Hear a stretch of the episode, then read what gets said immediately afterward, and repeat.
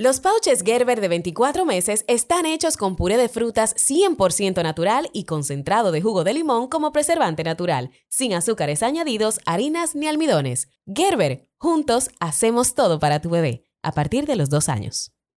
Hola, más reales. Estás escuchando Más Reales Podcast. Desde lo más técnico hasta lo más simple, te aterrizamos todos los puntos de vista de una maternidad real. Yo soy Ceni Leiva, actriz, locutora, apasionada del minimalismo y madre de la pequeña Amira. Y yo soy Lynn Glass, madre de dos hermosos maestros, asesora de crianza con respeto y consejera de lactancia materna. Bienvenidas a Madres Reales Podcast.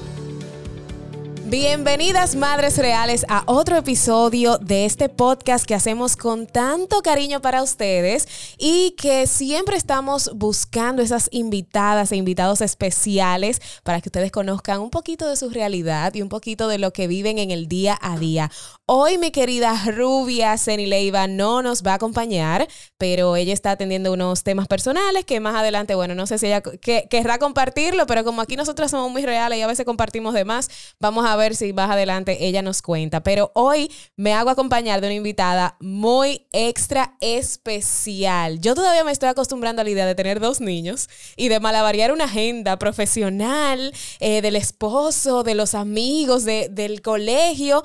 Pero hoy nos acompaña Luz Rosario. Ella es madre de seis bendiciones, seis bendiciones, vamos a decirlo así. Hola Luz, bienvenida. Hola, hola, encantada. ¿Cómo estás? Muy bien. El día de hoy estoy muy bien. Muy Eso te iba a preguntar, porque esa es la pregunta. ¿Cómo está Luz? Mira, estoy muy bien, de verdad. Sobre todo el día de hoy estoy festejando, que subí una historia de eso. Sí, porque el bebé durmió la noche entera. Ay, señores, un aplauso. Me siento como extraña. Realizada. Sí. Estoy hasta nostálgica. Ay, ay, ay. Mira, yo sé que me imagino, eh, ustedes la pueden seguir a Luz. Ella tiene una cuenta maravillosa que se llama Locamente Mamá. A mí me encanta. Y Amelia Vega la reposteó en estos días. Ay, mi amor. Influencer, mi vida. Cuéntanos la pregunta del millón. Seis hijos. ¿Tú querías seis hijos? O sea, no sé si ni siquiera ahora, porque uno no sabe si la pregunta es incómoda, si está preguntando de más. Eh, en mi caso, en mi caso, o sea, de repente hasta por mi personalidad, o sea, yo manejo muy bien el tema de ese tipo de preguntas. Ok. Porque yo entiendo que cada persona tiene cada cabeza es un mundo, cada persona puede pensar lo que quiera, opinar lo que quiera y yo eso no tiene que ofenderme a mí. Entonces, realmente yo nunca pensé ni siquiera en un hijo. O sea, eh, eh, nosotros, eh, no, no. y ese es el tema. Yo pienso que cada quien tiene su historia, muy personal. La mía, muy particular, es que yo desde jovencita me veía como esa persona profesional, empresaria. Esa siempre fue mi línea. Yo nunca, de hecho, yo hice mi primera maestría, yo soy ingeniera electrónica de carrera, egresada de INTEC, y después hice mi maestría de una vez, o sea, a los 24 años ya yo tenía una ingeniería y tenía una maestría. Y no tenía como en mi mente eh, como hijos, no sé.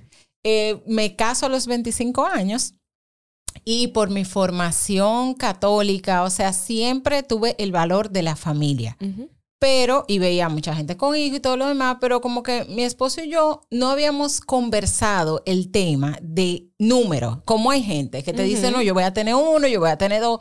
Yo no tenía eso en mente y venía de una familia... Yo voy a tener seis, después no. tiene uno y dice, me voy a quedar con uno. Exacto. O sea, yo no tenía ningún tipo de expectativa.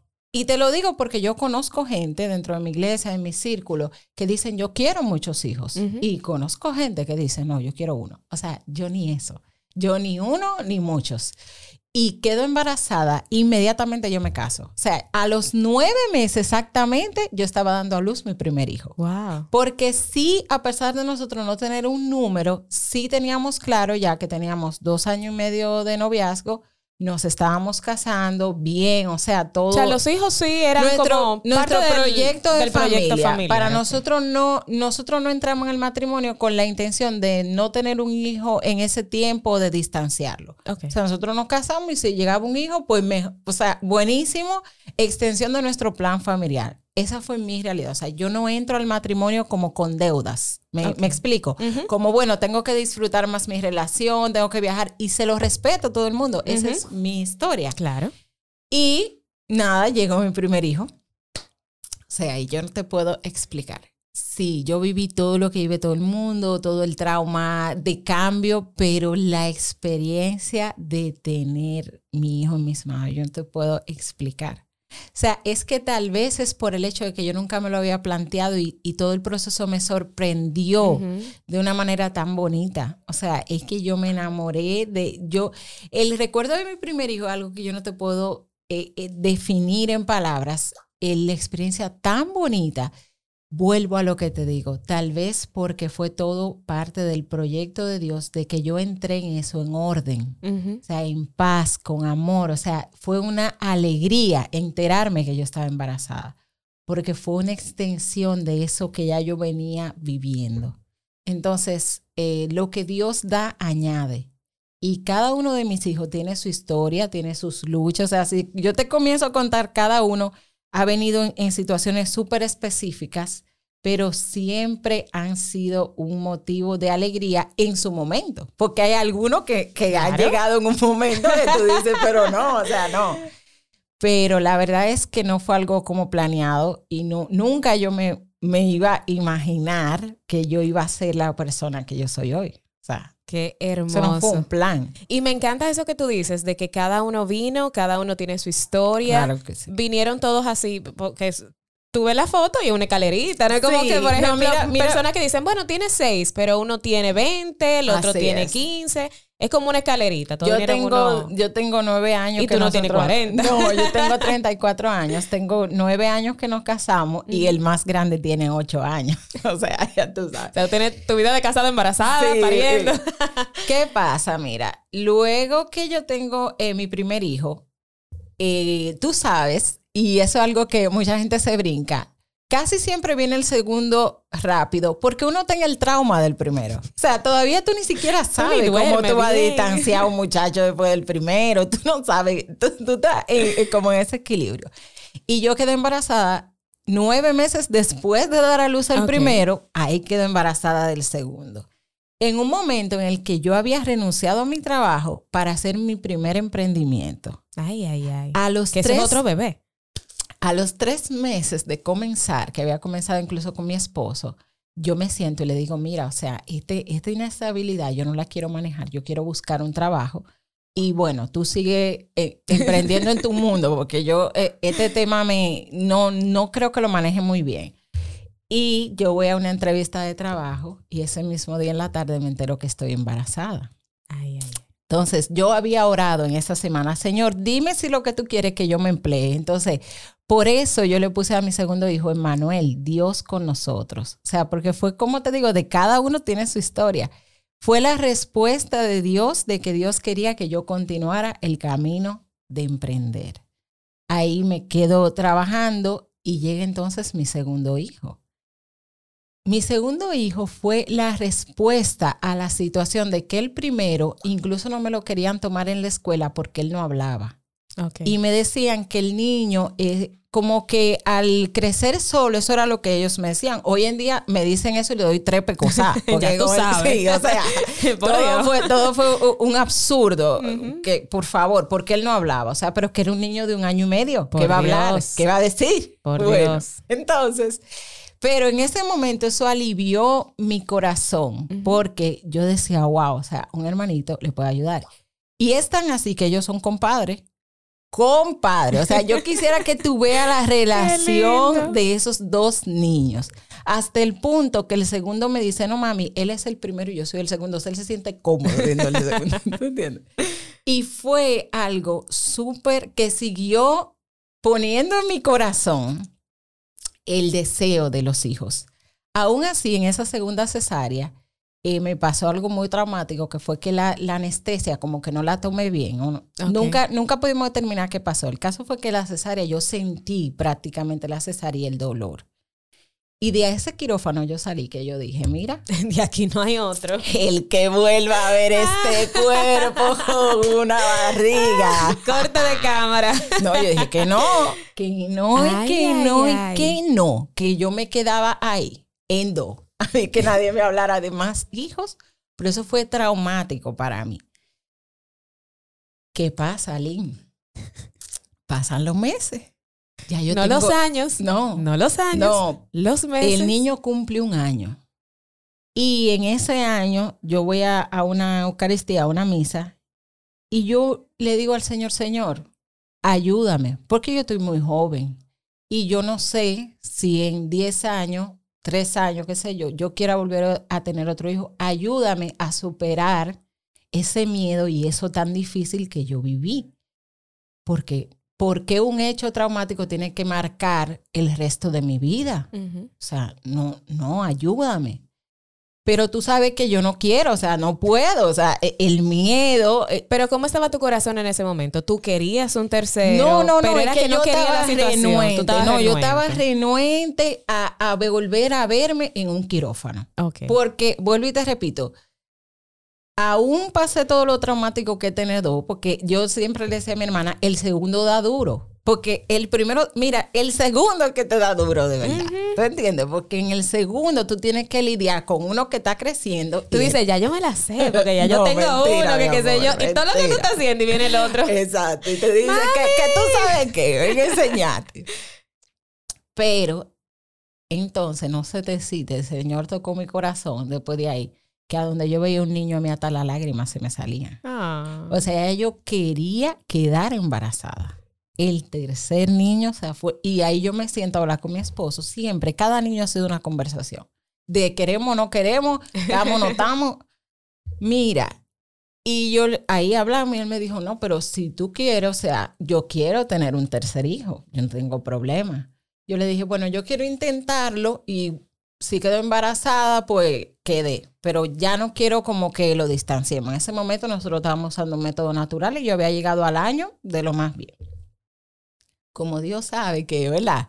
No podía darme mucha... Yo dije, déjame mandárselo. Sí, y, y después que no como... se sí, como a los dos meses yo le dije a él, mira, lo pensé bien y no quiero, pero ya yo estaba embarazada. y ahí llegó Gabriel. Y Gabriel es así, Gabriel es una alegría, Gabriel es, es Gabriel. Gabriel es el Qué que ha hecho que mis redes crezcan, porque lo de Gabriel... no Pero y entonces, ¿cómo fue ese momento de, tú decías del trauma del quirófano en el segundo, ¿cómo fue entonces en el, en el caso del tercero? Mira, yo sufrí muchos ataques de ansiedad en la última semana, o sea, cuando ya yo sabía que iba a tener que dar a luz. O sea, eso, y, y eso marcó un precedente. O sea, después de ello, yo he tenido cuatro cesáreas y, y eso, cada vez que llega el, el momento de, de dar a luz, yo he tenido que aprender a manejar la ansiedad que eso me provoca. Ok.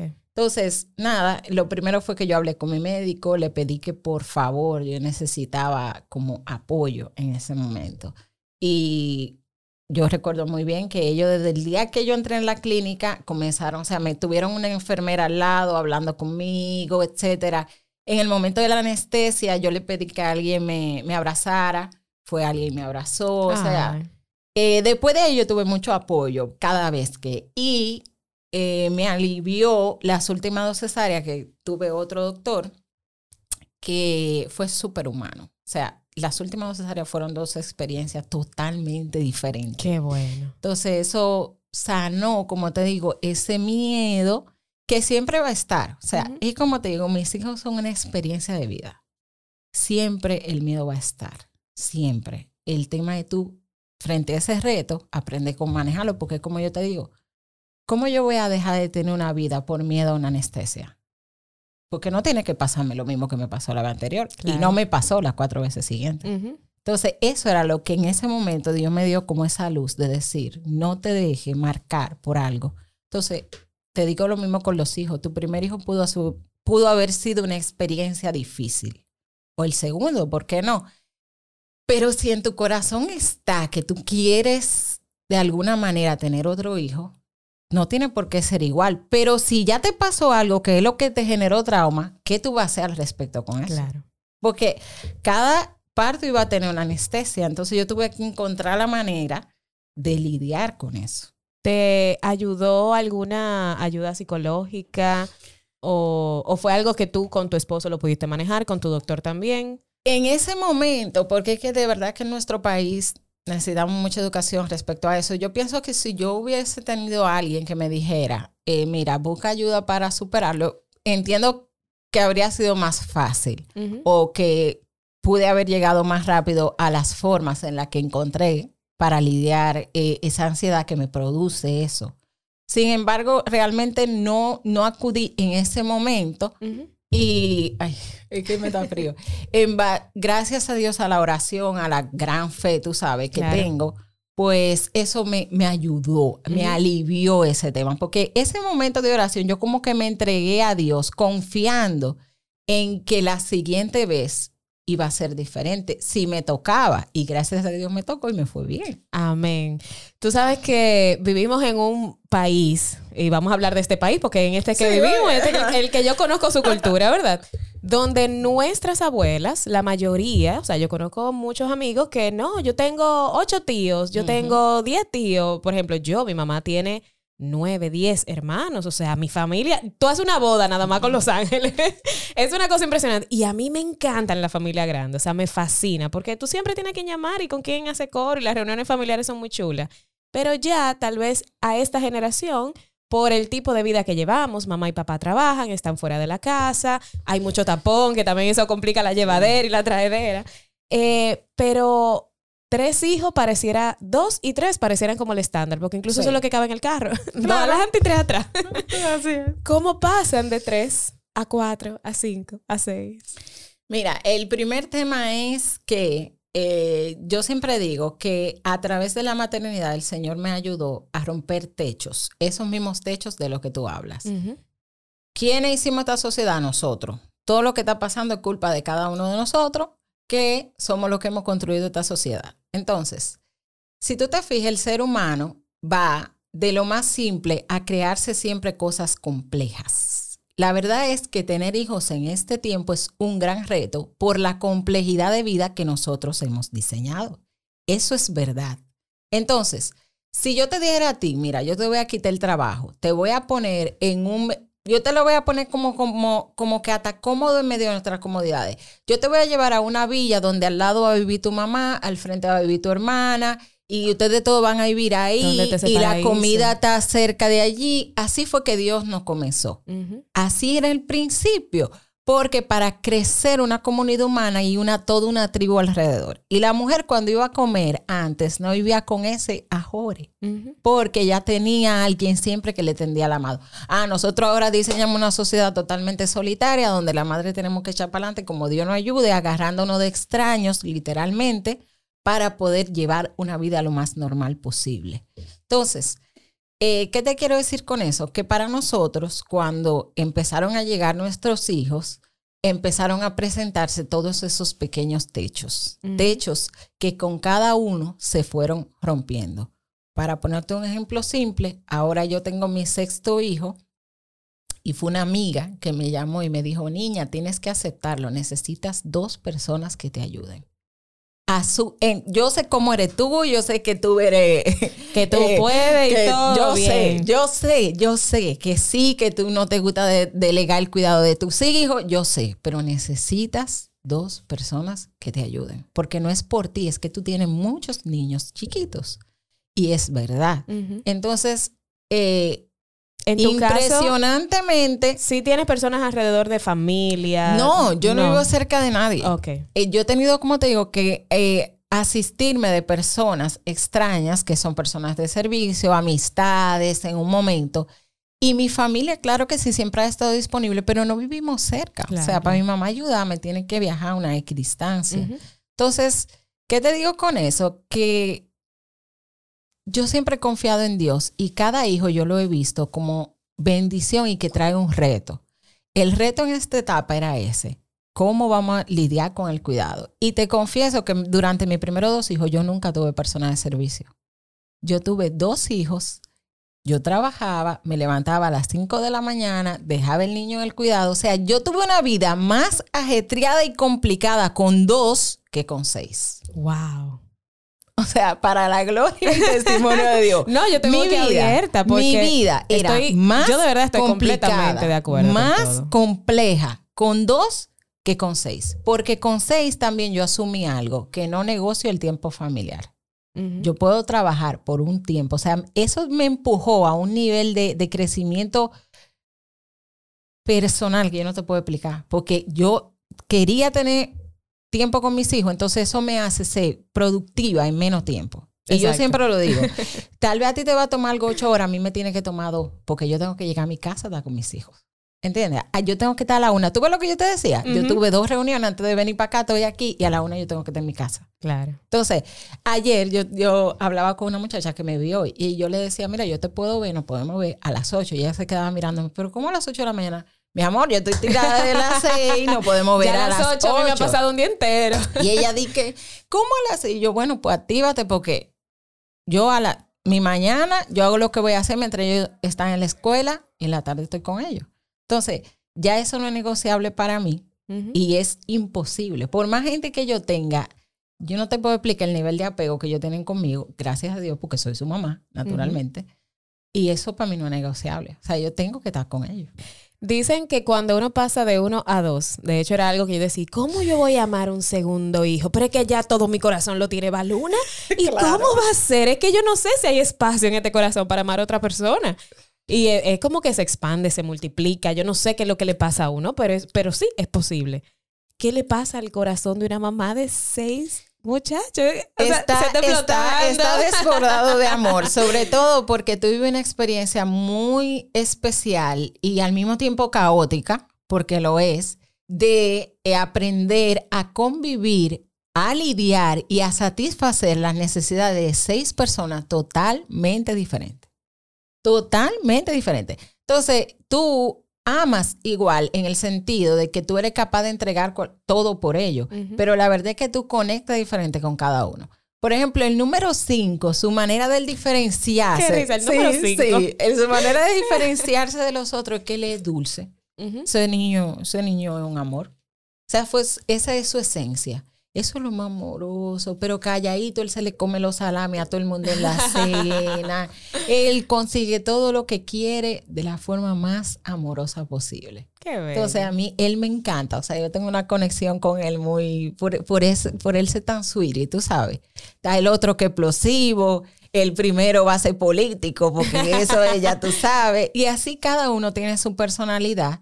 Y eso es de las cosas muy bonitas de tener muchos niños dentro del gran caos que también es tenerlos.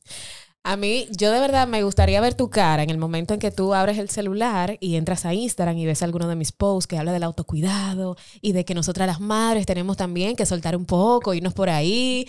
Eh, cuando tú ves eso, tú dices, ay, silly, pero son seis hijas, ¿cómo hacemos?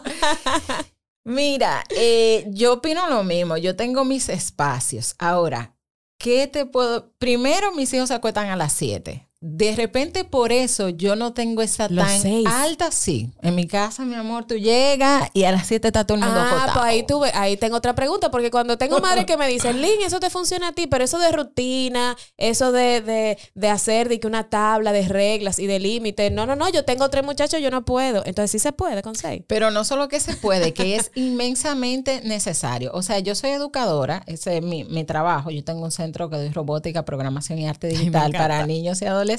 Y yo me paso el día entre niños. mi, mi día O sea, tú tienes niño en la mañana, niño en la tarde, niño en, en la madrugada. Sí. Y la gente no se imagina lo importante que es la rutina y los límites. Entonces, ¿qué pasa? Que la gente no tiene paciencia. Las madres me viven diciendo eso y honestamente yo ni, ni las miro ni le hago caso porque yo sé lo que hay detrás de eso. Sí, que me excusen, no, no es con intención de ofenderla. Pero es que ellas no confían en el método. Ellas creen que no, que es mentira. Entonces, ¿qué hacemos? ¿Cómo, ¿Cómo la ayudo si ellas creen que es mentira? Y se lo está diciendo una mamá de seis, no ¿Qué- se lo está diciendo qué- qué te puedo yo decir? Que ¿Cómo eso de que nada más me funciona a mí, que esos son que mis hijos son dos angelitos. No, no, no. No te puedo ayudar porque lo que pasa es que no se desesperan. Entonces, nos olvidamos que la maternidad es un proceso de acompañamiento. Tú diste a luz un ser humano 100% independiente y diferente de ti. Que él dependa por un tiempo mientras es chiquito no significa que él no es independiente ni es diferente de ti. Entonces, al final, ¿tú sabes lo que es la maternidad? Un acompañamiento. Entonces, para yo acompañarte, yo tengo que tener paciencia. Para yo enseñarte, yo tengo que tener paciencia y la paciencia la da el amor y otra serie de cosas. ¿Qué da la paciencia? Mantener un ser humano controlado. Entonces, yo tengo que mantenerme controlada. Yo te voy a poner un ejemplo. Eh, en este mes yo he estado dándole al niño ese mismo acompañamiento para que aprenda a dormir. Pero hay algo que nadie te dice, para que él aprenda a dormir, tú tienes que perder el sueño también. O sea, ¿entendiste? No es que tú vas a dormir más cuando tú empieces a enseñarlo, no va a pasar así, tú vas a perder el sueño. Entonces, yo regularmente espero una etapa en que yo me sienta como puedo perder el sueño este mes, porque yo sé que lo voy a perder. Claro, no tengo mucha cosa en la agenda. Ya, exacto. No, de verdad, yo me programo. Emma, yo hasta busco a alguien para que duerma en mi casa, como que me ayude, que si yo tengo que dormir en la tarde, duermo para poder Claro. continuar en la noche. Claro. Porque yo sé que eso es un proceso de meses y que para yo lograr que él duerma del método que yo quiero usar, naturalmente, tengo que perder el sueño. Claro. ¿Entendiste? Entonces, al final, yo, lo- yo ni siquiera lo estoy enseñando, yo lo estoy acompañando a que él entienda cómo dormirse. Exacto. Esa es la verdad. Entonces, nos desesperamos, pensamos que no. En mi casa hay rutinas, horarios, o sea, todo el mundo cena a las cinco y media, seis de la tarde.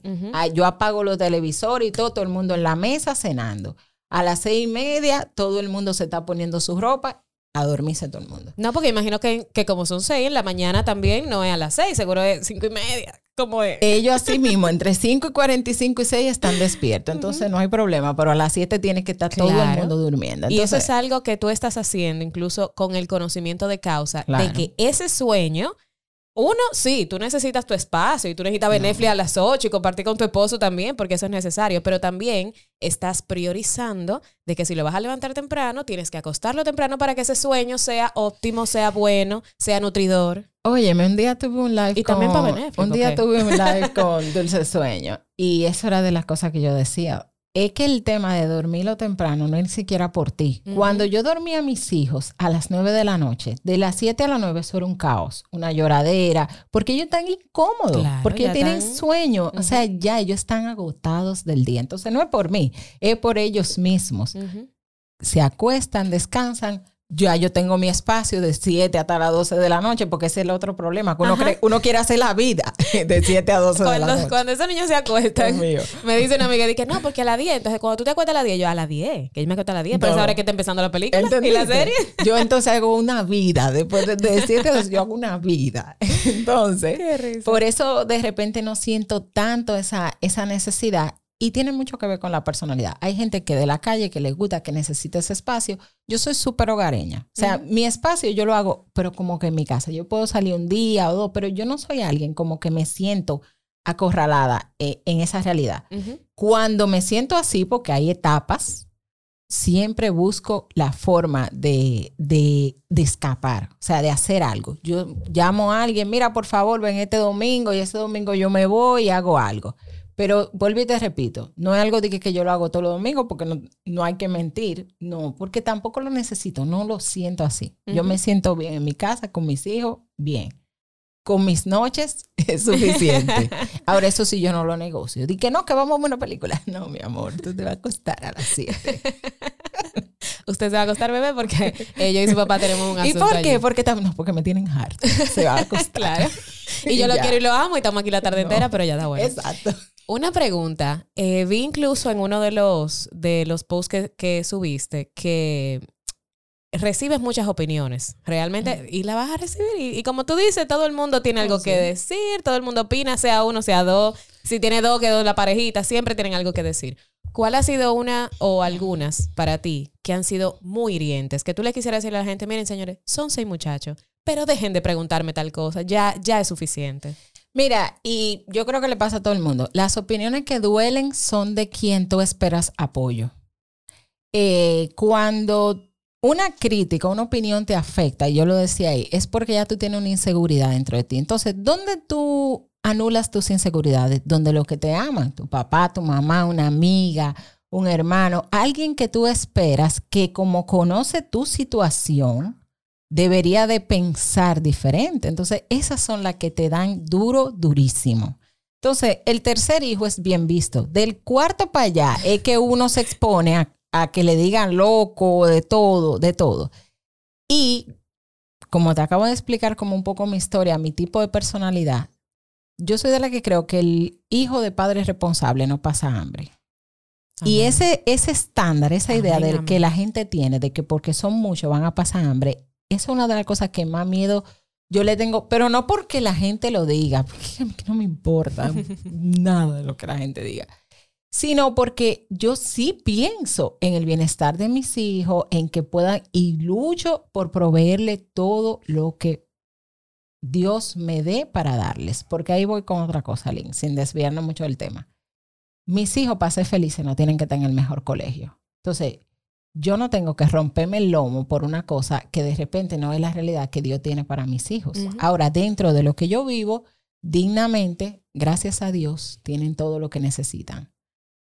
Ahora, el cuarto, el quinto, el sexto, yo recibí muchas críticas, incluso de mi familia. Y cuando me refiero a mi familia, tíos, mi papá en un momento, o sea, me, me dijo algo que como que me hirió un poco, que me vio ajetreando con los cinco y la barriga.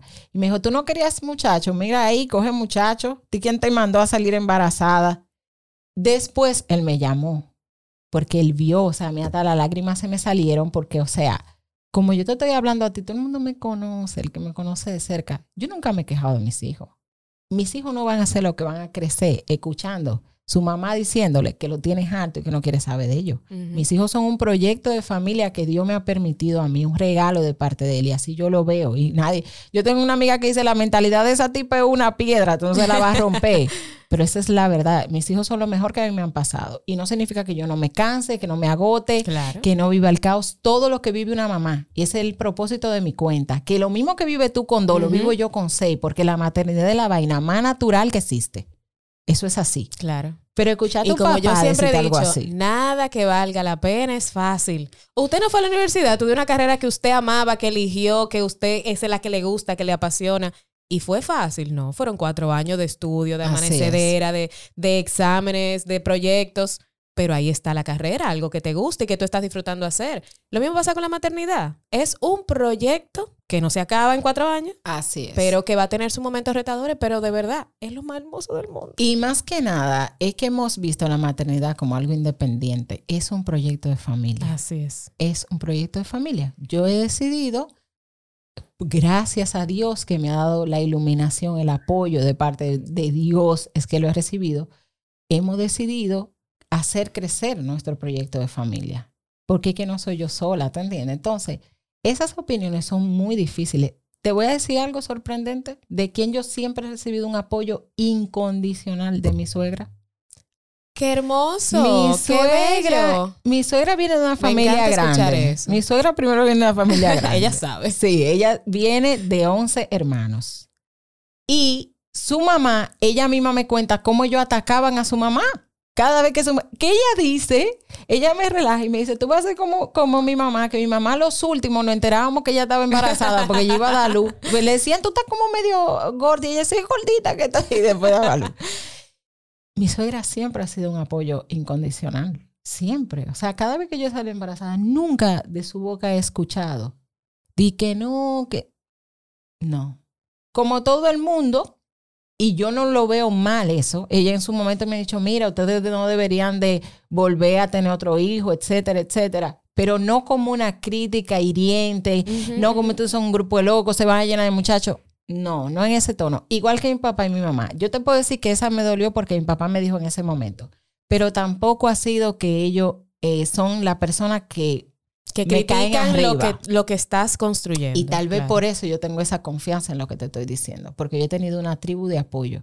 He tenido una tribu en la iglesia, en mi comunidad de la iglesia, que siempre nos han respaldado y apoyado, no solo de palabras, sino que el día que yo he necesitado que vayan a atenderme, van y me atienden. O sea, vuelvo y te digo, para lo que Dios da, añade. Y yo he tenido muchas luchas. Aquí pudiéramos ponernos a hablar de todas las cosas malas y yo prefiero hablarte del testimonio que es que cuando tú te sostienes de cosas fuertes, verdaderas, como tu familia y todo lo demás, se sale adelante. Amén. Y le estás demostrando eso y enseñándole con el ejemplo a tus hijos. Eso es resiliencia. Eh, la gente piensa que la resiliencia tiene que pasarte un evento demasiado traumático, pero también la resiliencia es que tus hijos vean que cada pequeño reto es asumido con responsabilidad, con compromiso, con positividad, porque es lo mejor que tiene la resiliencia que la gente no sabe, es asumir los retos de una manera positiva y contando con una red de apoyo. Así, que esa es una enseñanza maravillosa. Tú sabes que cuando íbamos a hacer esta entrevista, eh, eh, yo le estuve comentando incluso con algunas personas ayer y me estaba diciendo, pregúntale por el dinero, pregúntale. Y yo, no, es que no. Es que no se trata de eso. No se trata de eso. Y no te lo voy a preguntar. No, no va a entrar en esta entrevista porque me encanta el testimonio que estás presentando incluso en las redes sociales. Yo sé por qué yo abrí Madres Reales. Yo quería mostrar la maternidad más real, pero al mismo tiempo decirte que se puede, decirte que si pones de tu parte y crías con apego, con amor, con límites, se puede crear una sociedad más armónica. ¿Por qué locamente mamá? ¿Por qué entiendes que es importante mostrar cómo se hace la lonchera, cómo tú cambias a los niños? A mí me, es que de verdad, a mí me encantan esos horrible, a mí me encanta. Yo digo, es que de esto tiene que aprender todo el mundo, el que tiene uno, dos, tres. Mira qué pasa. Eh, lo que sucede es que yo, cuando nace mi primer hijo, te, te expliqué que me desbordé. Tiempo? Porque no es fácil, o sea, yo me desbordé con mi primer hijo, yo me enamoré del rol de mamá. Tiene mucho que ver también, yo soy de la que creo que la maternidad se aprende. Mi mamá fue así. Mi mamá fue esa madre amorosa, entregada, siempre sonriente con nosotras, siempre diciéndonos como un papagayo la bendición que era nuestra familia. Y entonces yo crecí así. Yo crecí en esa realidad. Y entonces, cuando llega mi hijo, yo me enamoro de eso y comencé esa cuenta, pero hace años. Y nunca le había dado calor. O sea, yo me puse en eso fue ahora. Y ahí yo le puse locamente mamá por el, el, el desbordamiento de, de, amor que yo había sentido a través de mi primer hijo.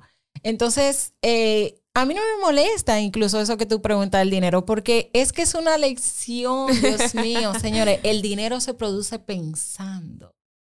Entonces el dinero no se produce trabajando mucho. Y te voy a decir otra cosa. Hay que creer en Dios. Porque yo todos los días le oro y le digo, Señor, tú eres el único que te sabe la fórmula de convertir un peso en un millón.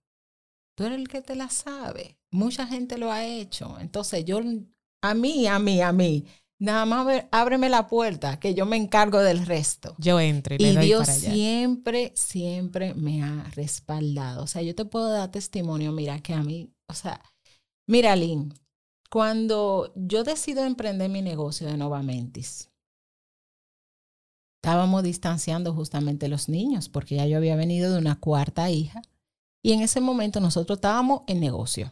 Es tan así que yo no sé cómo yo quedé embarazada del quinto. pero tú me entenderás, yo tenía dos meses nada más en negocio. En negocio. Yo, no, yo ni siquiera me recuerdo cuándo fue el momento que nosotros estuvimos juntos en esos dos meses. Porque nosotros estábamos en negocio. Y yo había logrado unos contratos con un colegio en específico. Y yo me entero que estoy embarazada. Y yo le digo a mi esposo, mira, yo tengo que ir y decirle que yo estoy embarazada, yo no puedo eh, entrar en eso sin, sin decirles que yo estoy embarazada. Y ese día en el parqueo, yo llegué al parqueo de ese colegio, yo, me, yo duré media hora llorando, porque yo no encontraba, porque no era el embarazo, era que era el quinto también, o sea, era, era como la vergüenza de, de esta burla constante, este bullying en el que uno vive y yo subí, me saqué mi lágrima y yo dije, bueno, talante.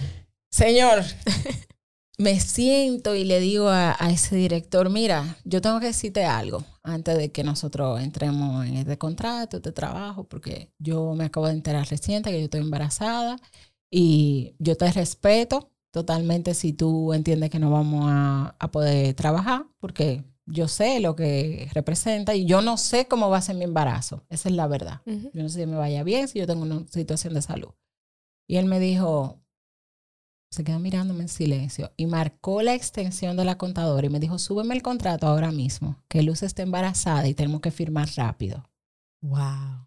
Y él, o sea, yo me puse a llorar delante de él, porque yo... Mira, mira, qué bello. Yo no, no, no, no, no encontraba, o sea, eh, yo te dije, Dios ha roto muchos techos de mi mente.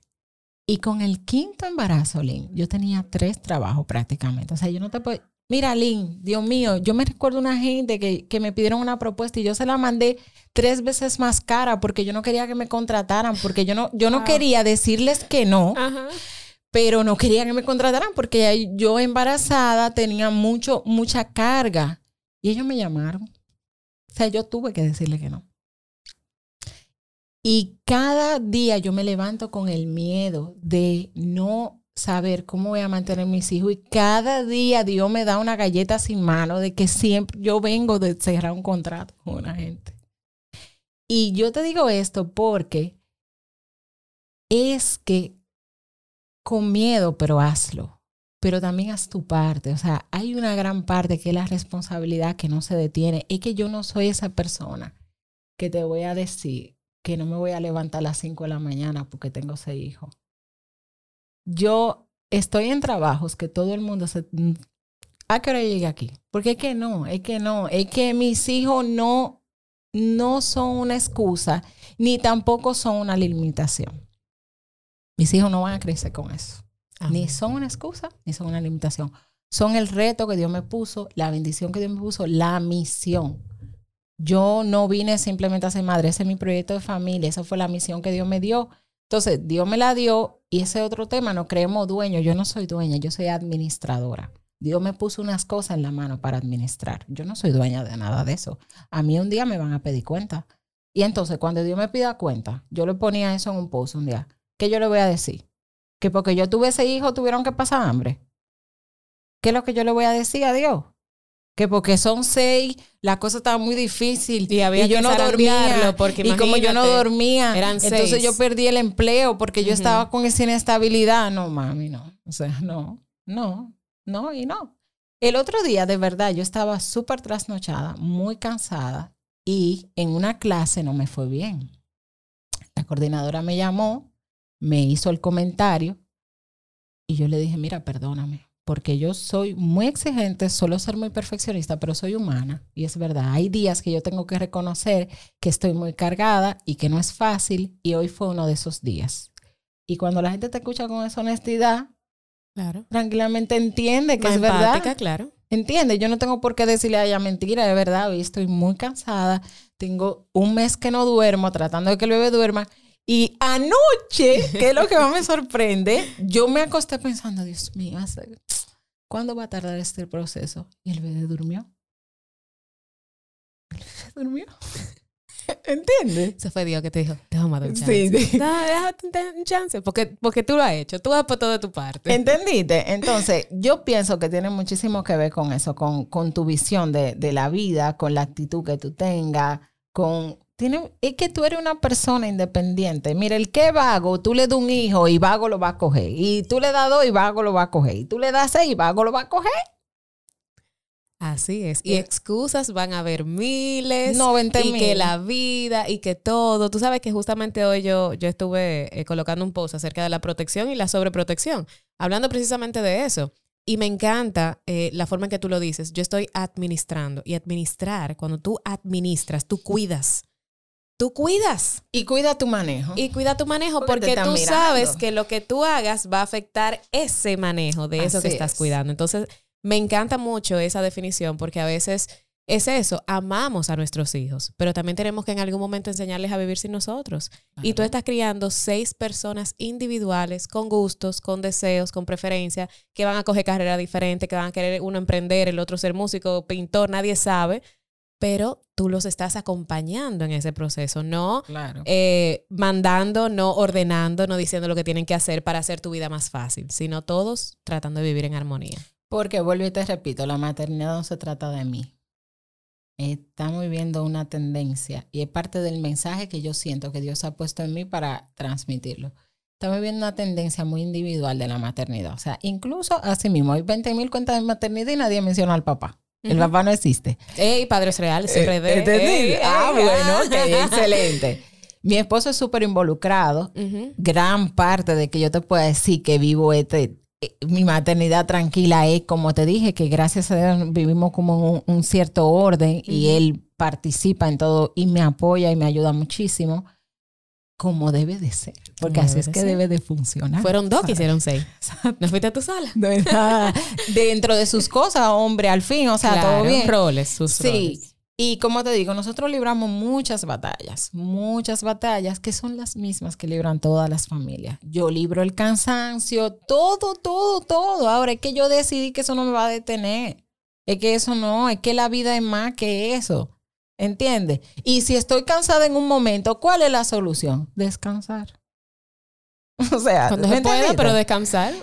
Es que, es, que, es que yo soy muy así. Yo soy de que si tengo un problema, yo le voy a buscar la solución a ese problema. Y hasta que yo no se le encuentre, yo no duermo. Muy bien. Ya, entonces, un hijo mío tiene una situación, yo no me enfoco en el niño, vamos a resolver la situación. O sea, yo estoy muy agotada, estoy tiranosaurio rex con mis hijos, entonces yo como que en la noche siempre hago una pausa y digo, Ujú. ok, ¿qué es lo que me está alterando de esta manera? Y entonces hago el cambio que tengo que hacer. Como te dije, cuando empezamos, yo do- cuando di a luz, esos primeros tres meses siempre me quedo con ellos. Ahora, cuando yo empecé la rutina de volver al trabajo y lo sé, esas dos primeras semanas, yo estaba molida, molida. Y ahí yo hice una pausa y dije, yo no puedo ir al mismo ritmo. Ya tenemos que aceptarlo. Eh, yo tengo que bajarle un poco la velocidad a este camión. Mi esposo vive atrás de mí con eso. No, porque tú te crees que tú eres Superman. Tú sabes que Hollywood tiene que vender. Sí. Tiene que vender Hollywood y tiene que crear esas situaciones a veces que no son reales, pero que tiene que hacerla para que el público diga wow y se sorprenda. Y está la película esta que es famosa, eh, Cheaper by the Dozen, Ujú. que creo que son ocho o nueve. Doce, ellos son doce. Ajá, doce, dozen, claro. Eh, pero ellos crean este mundo donde todo es caótico, donde los hermanos pelean mucho, donde los papás están ahogados con trabajo, donde si uno se ausenta, el otro no puede con tanta carga. Es la realidad de una familia numerosa. Lamento comunicarte, Link, que nada de eso que tuviste en la película es mentira. Ok. O sea, que eso no fue Hollywood. Lamento creer, Y yo aquí dije, no, realmente. Que Eso es como los la- partos que gritan mucho, No, pero realmente no es De así. las pocas veces que Hollywood tiene razón es la en esa. Quiero comentar. Cuéntame un día, por favor, porque, ok, la rutina, muy buena, chulísimo, pero No, cuéntame un día de principio a fin de una No, familia numerosa. Esa es la rutina. A las 6 de la mañana ellos están tirados. Y o está mi esposo en la cocina haciendo el desayuno o estoy yo. Porque no tenemos persona que duerma No nos gusta. Eso es un tema eh, Personal sí. y, y respetable. Claro, y si tengo a alguien para los días que tengo que salir, lo llamo y va, pero amanecer allá no nos gusta. Entonces, eso es un lío. Eso hay dos en la cocina, uno llorando. Yo tengo el bebé casi siempre encima y con el bebé encima estoy lidiando el que está haciendo el show. Bueno, y ahí, ¡Bate huevo! ¡Bate huevo! ¡Echa cuando harina! mi esposo termina el desayuno, entonces lo trae y yo como las reces, abro los dos brazos y los reúno en la mesa y ahí desayunan y comienza el jaloneo de... O sea, cuando nosotros le llevamos a la escuela, nosotros hacemos así... La adrenalina baja. yo Sí. y la pelea entre ellos, Ay, dime. muchachos, eso es el diente. Entera, entera, entera. Y mami me miró y mami me empujó y mami... El día entero, entero, entero. Entonces, te voy a decir algo chistoso que a mí me pasa, que a veces, ya como estoy cansada de la peleadera, como que peleo con uno y, y respiro y digo, no, pero es que es la primera vez que él pelea. Lo que pasa es que ya yo resolví 40 de aquello, pero ese pobre niño es la primera vez que me viene a decir una queja. Ay, Entonces tengo que devolverme para atrás y decirle, dime, ¿qué fue lo que te hicieron? Entonces, ya resolver. Pero a las 6 yo le cierro el destacamento. A las 6 de la tarde ya no Se queda para el otro día. Mamá está Ya, fuera de yo se lo digo. servicio. Y, y no, no, no. Y tú sabes que vamos muy en esta línea de la crianza positiva y demás. El que me traiga queja tiene su consecuencia a los dos. El que me trajo la queja y el que hizo. Y entonces tú lo oyes por allá resolviendo su conflicto. Muy bien, muy bien, negociando. Claro, no se lo diga. Ay, Dios mío. Qué bueno que tú mencionas a, a tu esposo. Em, las madres somos más vocales con todo Sí. esto que nos pasa y abrimos la cuenta de maternidad y contamos y, y- y también nos sirve como una especie de desahogo porque también es chulo tú decirle, mira, me está pasando Claro. eso, a ti también, qué chulo. Los hombres no son tan así. ¿Cuáles han sido algunas de las cosas que tu esposo te ha comentado dentro de él ser un padre de, de- de varios niños que, que le han traído a él como, conchole, algún Mira. pesar, algún... Ay, eh, En el último año, o sea, la, el tema del COVID fue muy difícil. Muy, muy, muy difícil por, por el todo. Para todos fue difícil. Eh, en ese tiempo yo conecté mucho con entender lo que él necesitaba como respiro. Y luego nace el, el sexto bebé. O sea, yo aprendí a leer su lenguaje de que cuando él me dice, necesito salir, ya yo sé que... A pasear el perro. Pero no sí, tenemos perro. Voy a pasear el perro. Sí, es que él necesita ese respiro que yo también necesito a veces. Y el, lo que él ha hecho en estos últimos meses, por ejemplo, es montar bicicleta. Entonces nos ponemos de acuerdo, yo busco a alguien, me quedo con los niños y él se va a montar su bicicleta. En el día, él regularmente sale y entra como, como él entiende, pero él, o sea, en un momento nos sentamos y ya él sabe comunicarme, mira, estoy exhausto, o sea, necesito un break. Y ahí como que organizamos la agenda para que vaya más suave, porque los dos llevamos el mismo nivel de presión, o sea, y yo no te puedo explicar, gracias a Dios, mi, mi esposo, como te digo, es bien involucrado. Y te diría que la tasa de padre involucrado en familia numerosa es 100%, porque es que no hay manera de Que si tú no, se desvincularte. ¿Cómo te desvinculas? Eso no existe. No hay forma de desvincularte. O sea, te voy a hacer un chiste un poco negro. Yo conocí a alguien que me hacía un chiste y me decía, di que mira, una vez un hombre que tenía cinco hijos se puso de loco de que a tener una- otra mujer. Y entonces, cuando él llegó a- llegaba a su casa todos los días, un día él llegó y se acostó en la cama mirando para arriba y dijo, yo tengo que dejar esta vida. Yo no puedo. Lleve esta vida. Porque es que estos cinco muchachos, cuando yo llego, que tengo que atenderlo. y yo llego sin energía de estar con otra mujer. Esto me va a matar a mí. Yo tengo que dejar a esa mujer porque yo no puedo. Esta vida no puede estar. Lleva tantos Esta- cartones. No, no, no, no se puede. puede. porque desde que él llegaba, los muchachitos arriba de él, papi, papi, papi.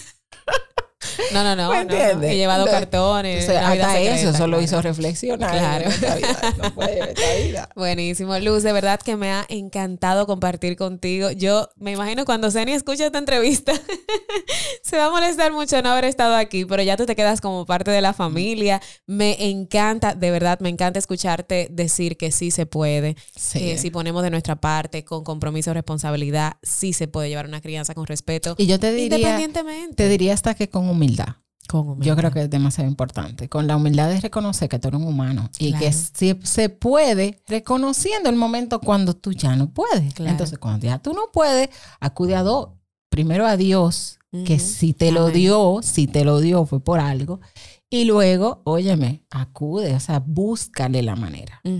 Eso es. Dime. Señores, pueden buscar a Luz en Locamente Mamá, una cuenta que ustedes piensan que van a ver mucho caos, pero van a ver también mucha organización y muchos tips de que si se puede con seis, se puede con cuatro, con dos, con Claro. uno. Un mensaje final para esa mami que, que tiene dos, tres y dice, ay Dios, yo quiero un cuarto, pero no sé, no estoy segura.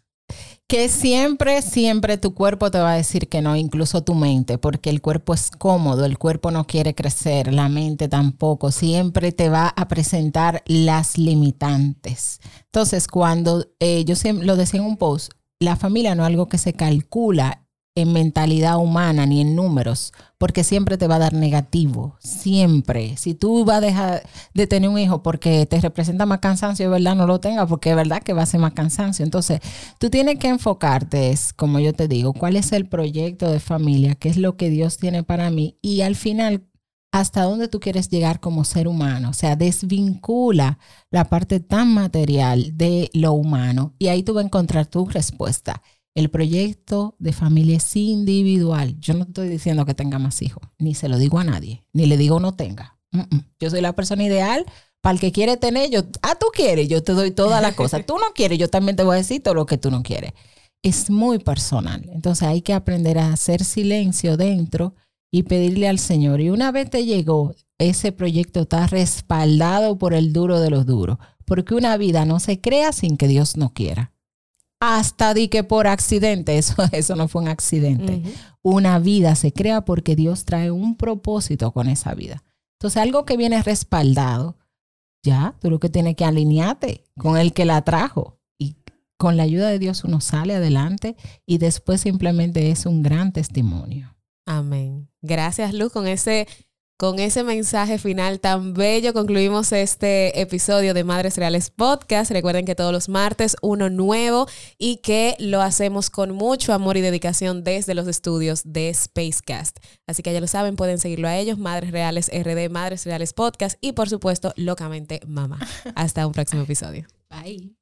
Los pouches Gerber de 24 meses están hechos con puré de frutas 100% natural y concentrado de jugo de limón como preservante natural, sin azúcares añadidos, harinas ni almidones. Gerber, juntos hacemos todo para tu bebé, a partir de los dos años.